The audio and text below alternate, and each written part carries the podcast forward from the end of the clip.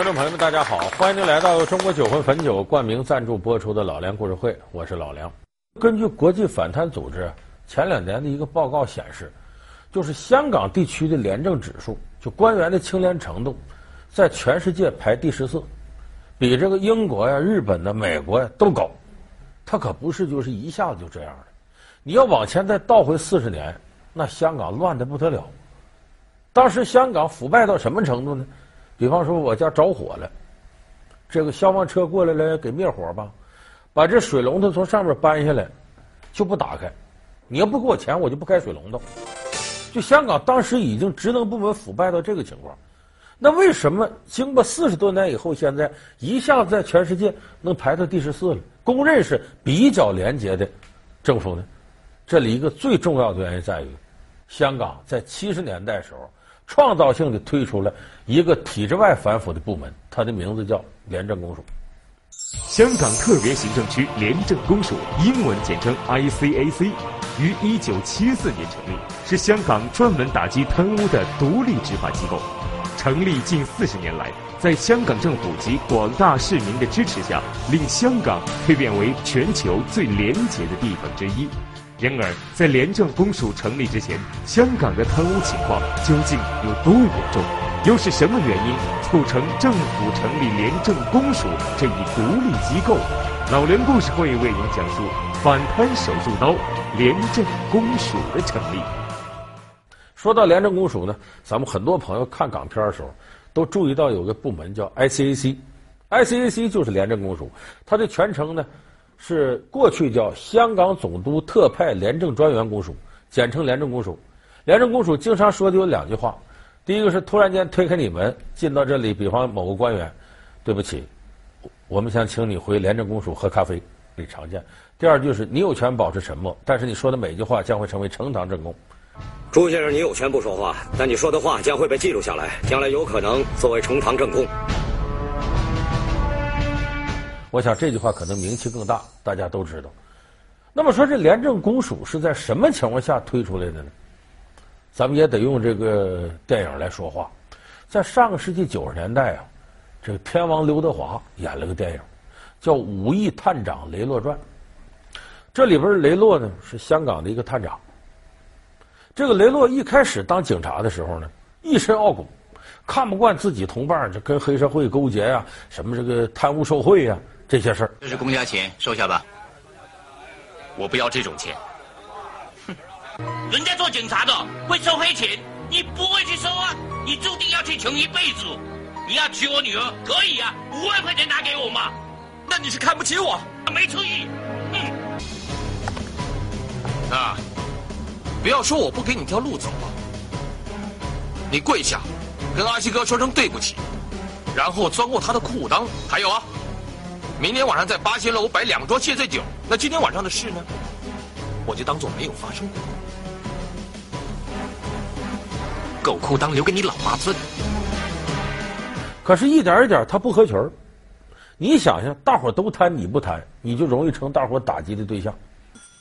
你这么嘴硬干嘛？这样吧，你把他们供出来，如果我抓到人。你进苦窑，我雷洛给你五千块。你省省吧。九千呢？换的是你被抓，你会出卖自己兄弟吗？啊！一万。你第一次听见雷洛的名字？我说一句是一句。照我的估计，以后全香港每天的规费大约是五十八万，分配的方法就照这个比例，三成分给处长级以上的人员。包括我，两成给所有的探长，一成是帮办的，而这半成是给警长。那只是六成半，剩下那些，剩下的三成半是分配给所有管区里面的警员。告诉他，是我送给他的礼物。Oh, this is a token of his appreciation. 看棒队。所以这个雷洛后来一点点变得也同流合污了，而且由于他能力强，他贪起来比谁都狠。最后据说前前后后加起来得贪了五亿港币之多，所以叫《五亿探长雷洛传》。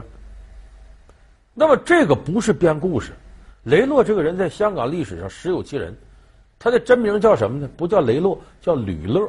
你看吕乐、雷洛，粤语里特别像，就是用他的谐音来拍这么一部电影。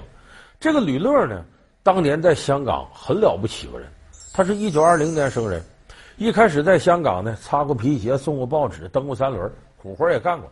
后来进到香港警界呢，一步一步的干起来的。最高职务当过什么呢？香港警察的刑侦这方面的总探长。总华探长就是华探长的总管，他将有权对所有管区的华探长直接发号施令，并且进行任何调配和指挥。现在介绍新总华探长雷洛先生。因为那个时候香港的政府运营部门的高层来说都是英国人，香港英国殖民地嘛，所以雷洛就我们说这吕乐干到这个地步，已经是干到最高程度了。那么他当时是凭什么干上来的呢？咱说光贪污受贿肯定干不到这程度，他确实有些功劳。他什么功劳？打击黑社会。处长认为香港其实是罪恶的大温床。他问雷探长同不同意？我没意见。处长的第一步是打算扑灭黄赌毒三害。处长说。如果他希望短期内铲除掉黄赌毒三害，雷探长有没有问题？哼，我没问题。这些事是我们探长分内的责任。嗯，翻译先生，麻烦你转告处长，我家里熬了锅汤。如果没事的话，我要先回去看一下火。我先走了，待会有空。大家到我家来喝汤啊！好，好，待会见。他不光打击黑社会，他打击黑社会这个过程还得靠黑社会撑腰。我说这不胡说八道吗？打击黑社会，黑社会还给他撑腰。哎，他利用黑社会里头的矛盾。他现在不是耍威风吗？那我们干脆找些人演出龙凤大戏，叫那些捞家排好队，等我们上门抓人头，让他看一看，不就什么屁事也没有了？你们给我通知所有的厂子，明天起停业十天。我要来个全面大扫荡，这十天之内开一家抓一家，不讲任何情面。洛哥，这事关重大，简直是自寻死路。你说什么？我这是置之死地而后生。这个吕乐的姨父是当时香港最大的黑社会新义安第二任龙头坐馆，叫向华岩。说什么叫龙头坐馆？龙头龙头老大，坐馆指的什么呢？也是老大的意思。就香港当地叫话事人，就说我在这个位置坐馆，我坐到这块了，那么所有事儿听我的。有的时候香港这黑社会呢，选这坐馆分成两种，一种是就选一个老大，他说了算；另一种呢，选叫双话事人，就俩老大，一个老大呢管社团事务，另一个老大管社团财务，就财权和事权分开。你们不要以为说黑社会就打打杀杀，黑社会选举很多都整的跟美国总统大选似的。就现在黑社会跟过去不一样了。那么七十年代那个时候呢，新义安是香港黑帮的老大，这个吕乐他的姨父向华岩，那是新义安的这个龙头做馆者。那么新义安当时在香港黑社会呢，和其他几个帮派他不可能没矛盾，那只有什么呃什么三合会啊、十四 K 啊等等。结果就在向华岩当这个坐馆的时候，吕乐破获了几个大案，包括这个十四 K 的群英大会案子，又包括这个当时黑社会发动的双十暴动。你就想，这个跟黑社会跟他姨夫能没关系吗？这里边他本身就有利害关系，我把你扶上去，同时还打击对手，所以那时候就靠这种和黑社会里外勾结，警匪一家。没有话说，就我说了。以后这个地盘的规费，全部改为一个礼拜收，以前那些日日收、隔日收、三五七日收、半个月收，甚至一个月收，全部取消。为了清楚我们刑事组的规费，以后就由朱油仔负责收。如果以后有什么临检、突击扫荡的，或是总部要办什么专案，我会叫朱油仔通知你们。吕乐获得了政绩，青云直上，而且贪污的也更多了。所以他当时所谓的五亿探长不是夸张，那个时候，整个香港警界大概有人算过账，总共得贪污一百个亿，相当于咱们现在得五六千亿港币。你就想想，这香港警察当时得贪污多少？那是警察都贪污，你就说这个社会能不乌烟瘴气吗？到了七十年代初时候，香港就好多人要做警察，都不是为了说是伸张正义，就是为了能多贪污。那阵老百姓苦不堪言，民不聊生。你不给警察送钱，你遭到什么犯罪分子的侵害，他都不管。警匪勾结到非常猖狂的程度。比如说到这个程度，那政府干嘛？怎么不管呢？哎，香港我前面说殖民地，这个港英政府有个特点，就香港离自己呀、挺老远。只要他的经济运作正常，社会能正常的运转，他就不管。因为这个，他们心里也很清楚。就七十年代时候，香港就很清楚，早早晚晚这块地方，咱们中国得给他收回去。所以他当时呢，就治理香港这块地方的港督政府，没有就像英国本土似的，他治理的那么严格。所以只要你社会能运行，睁一只眼闭一只眼。那么说，最后为什么又成立廉政公署开始治理了呢？这里有一个直接因素，就当时香港的老百姓啊，怨声载道，怨气非常大。结果这个时候出现了一个导火索的事件，叫葛柏贪污案。葛柏是谁呢？这是个英国佬。葛柏是一九五二年到的这个香港，也是从底层警察干起的。到了七十年代初时候，干到什么程度？九龙区副总指挥，就相当于就是九龙区的警察里头，他是二把手，他上面有一个一把手。这葛柏当年出了一件事就是有人发现呢。他在加拿大有一笔财产，多少钱呢？一万两千加元，大约就等于一万两千美金。在七十年代的时候，这不是一笔小数。而这笔钱呢，他存到加拿大银行，有人就给发现了。发现了说：“你这钱哪来的呢？你得说清楚啊！因为你一个月工资多少，你得算吧。说你这笔钱是从哪出来？这样的话，有人发现了，媒体就报道了。报道了之后呢，这警署受到压力了，就得问问他呀。”说哥白，你这个钱哪来的？你给说清楚了。他也说不清，贪污来的，他能说清楚吗？就像我们现在说巨额资产来源不明罪似的，说不清楚。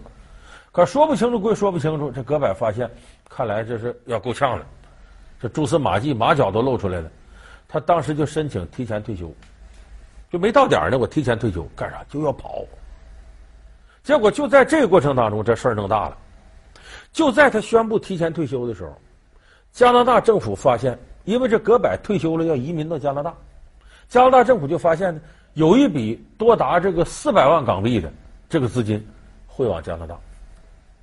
那个时候七十年代四百万港币，那这富富豪才有这个钱呢。一九七三年，在葛柏退休前三个月，把当时约值四百万港元的现金兑往加拿大，引起了加拿大政府的注意。以当时的物价水平，四百万港元的拥有者绝对是超级富豪。加上葛柏在香港各大银行的储蓄，葛柏的表面财富已超过四百三十七万港元。葛柏任职警界二十二年，净薪金收入不足七十七万元，在无投资、无博彩的情况下，这笔财富差不多等于他任职警界以来全部薪金的六倍。这钱一看呢，这户主。虽然用的是化名，东查西查，人家给查出来，就是你葛柏。你葛柏在任上不吃不喝干二十多年警察，总共的工资也不过七十多万港币。你这四百万港币，再加上你在银行里头，香港银行一调查，他还有三十七万港币，加起来四百三十七万港币。你一辈子你才挣七十七万港币，你这东西这钱哪来的？这谁都能想明白，这是你贪污来的。得了，你也别提前退休了，你得给我说明白了。可是就在这时候，葛柏利用自己的警官的身份证，直接取到新加坡跑了，回英国了，回老家了。你琢磨琢磨，这钱明摆着贪谁的？纳税人的钱让政府官员，这明摆着就是贪污这个钱吗？香港纳税人这些市民，这个事儿成了导火索了，已经不能再压抑心中愤怒了，游行示威，说怎么搞的？你们这人还跑了？香港的媒体这时候也是借机造势，大肆报道什么呢？葛柏呀，现在回伦敦了，去曼彻斯特看球了，然后坐飞机上地中海旅游去了，全家买豪宅了。你琢磨琢磨，这不火上浇油吗？大伙气的是吧？这当时香港港督政府受到了空前的压力。那么在这种情况下一看，不管不行了，因为不止葛白一个贪污案。当时老百姓投诉的那警察几乎就没好人，到处都是贪污案。这个时候面对着民众的呼声这么大、这么强烈，整个这个社会运转都成问题了。港英政府不得不表态。这时候香港的总督叫麦理浩，是个爵士。麦理浩爵士就提出来得管了，就在一九七四年二月份成立了廉政公署。他成立廉政公署，前面我说全称是总督特派廉政专员公署，就说这个廉政公署只对总督一个人负责，因为这个时候麦里浩也发现这个问题了，就是你要让警察内部去查自己贪污是不可能的，这是自个儿查自个儿。假如说你警察内部成立一个部门，说咱们就管警察贪污的。那他敢管基层小警察，管到大官的时候，这个负责调查贪污事件这个部门的负责人还没有这大官官大呢，他怎么管？这就叫自己无法监视自己。你拿着刀，拿刀刃砍东西，你能砍这儿，能砍那儿，你能砍着刀背吗？你砍不着。咱们这牙叉叉咬啥都能咬，你能咬着自个儿耳朵吗？你咬不着。这就自个儿监督自个儿，他有够不着的地方。所以这麦理浩爵士就考虑到。如果要想整治贪污，不能是体制内反腐，自己反自己不行，必须得是有第三方力量介入，他不受警察内部官官相护各种利益关系的影响，才能解决问题。所以他成立一个专门的廉政公署，就是 ICAC。在你们面前，充满了威胁、诱惑、危险和既得利益者的攻击。剩下你谁也不管，你谁你都能查。就这样，廉政公署成立了。开始介入的第一个案子就是葛柏贪污案。首先有这个问题，这葛柏在英国待着呢，你怎么把他引渡回来呢？说那好办，你双方法律都一样，直接就引渡呗。他贪污，问题是呢，现在得到的证据指示呢，他这四百三十七万呢，和他这辈子挣这七十七万严重不符，跟我们现在说叫巨额资产来源不明罪。当时这个英美法系里头呢，并没有说他的职务收入和财产收入。不相匹配，没有这样罪名，就说你不能因为他这事说不清楚就抓他，除非你能证明他这钱是贪污受贿来的。所以当时廉政公署最开始就要找他贪污受贿的证据，那是费老了劲了。最终功夫不负苦心人，有一个贪污的也是英国的一个警官，啊，英国人已经被抓到监狱去了。他站出来说：“我呀，愿意检举，咱们现在话叫污点证人，说我亲眼见着。”有个华人警官给这个葛柏送礼，希望让他给往上走走，那钱也不好道来的，多少？大概两万五千港币左右。好，把这事记下来，然后一调查取证，确有此事，形成证据链之后，廉政公署把这个递交给英国司法部门，提出合理合法的引渡要求。这么，在一九七四年四月二十九号，把这葛柏从英国就给弄回来，弄回之后接受香港司法机构的审判。最终把他绳之以法判刑，所以这个事儿当时在香港起到了非常大的轰动效应。老百姓一看说行，廉政公署还要动真格的，那动真格的他不能就这一点儿，嘁哩喀嚓开始在警察界内部展开了反腐败的运动。这一弄声势浩大，仅仅那么一两年功夫，查处了二百六十个香港警员，这个数目可是非常大的。那么这个时候这一查处。有的人就琢磨，我能跑就跑吧。其实之前就有跑的。我们说刚才说那吕乐，就那雷洛传，刘德华演雷洛，七一年就跑了。他就感觉到啊，捉得紧，死的快。香港这气氛越来越不对，做到这种程度，肯定得遭报应。他很聪明，他事先就琢磨带着往美国跑，带着自己老婆孩子。可是他后来觉得这个也不把握，双方都有引渡协议。当时吕乐就带着自己家人，后来又跑到台湾。你这当官的能跑啊？你下头警员往哪跑啊？所以那时候廉政公署一个接一个的石头，到最后发现呢，没有一个警察不贪的就，除非你没有贪污的机会，只要有贪污机会，百分之百贪。可是这么多人怎么处分呢？那廉政公署为了自己的威信，那不管了，一个接一个查，警察不干了，全香港七八千警察呢。一看这灭顶之灾就要来了，受不了了，于是，在一九七七年呢，警察开始上街游行，两千多警察游行，七八千警察家属跟着游行，最后这两千多警察冲进廉政公署大楼，打砸抢烧，殴打廉政公署人员。有人说这反了他了，收拾他吗？谁收拾啊？你不也得警察收拾吗？维持治安吗？香港又没有军队，所以这个事情把港督弄得非常挠头。因为事情发展到这个程度，原先只是贪污，我们要处理，可是到这程度，警察反水，整个的香港变得不可控了。你警察不干活了，这治安不完了吗？所以这个时候，香港的总督出台了一项政策，什么政策呢？凡是以前贪污的案子，既往不咎，就我们不查了，到这拉倒了。你以前贪污就贪污，我们不管了。但是在我颁布这条政令以后，你要再贪污，那对不起，那得收拾。哎，这样一来，这些上街闹事警察一看啊，以前那给设我们了，好了，不闹了。风平浪静，当然廉政公署心里不满的，这威信力没了。但是在那之后，香港警员可不敢贪污了，因为那可是有一例是一例，抓住你就不得了。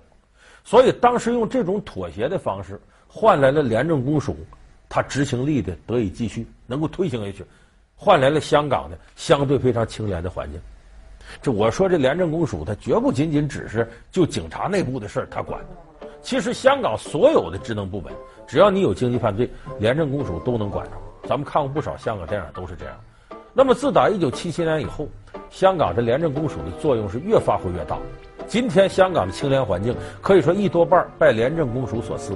那么廉政公署在后来又做了哪些影响香港清廉指数的重大的案件呢？咱们下期节目接着再说。自一九七四年香港廉政公署成立以来，近四十年，香港的社会风气从群体性贪污转变为廉洁诚信，离不开廉政公署的功劳。那么，廉政公署的成功经验究竟有哪些？这一机构又是如何设置运作的？为什么廉政公署能获得一人之下、万人之上的权利？老梁故事会为您讲述反贪手术刀——廉政公署。感谢您收看这期由中国酒魂汾酒冠名赞助播出的《老梁故事会》，我们下期节目再见。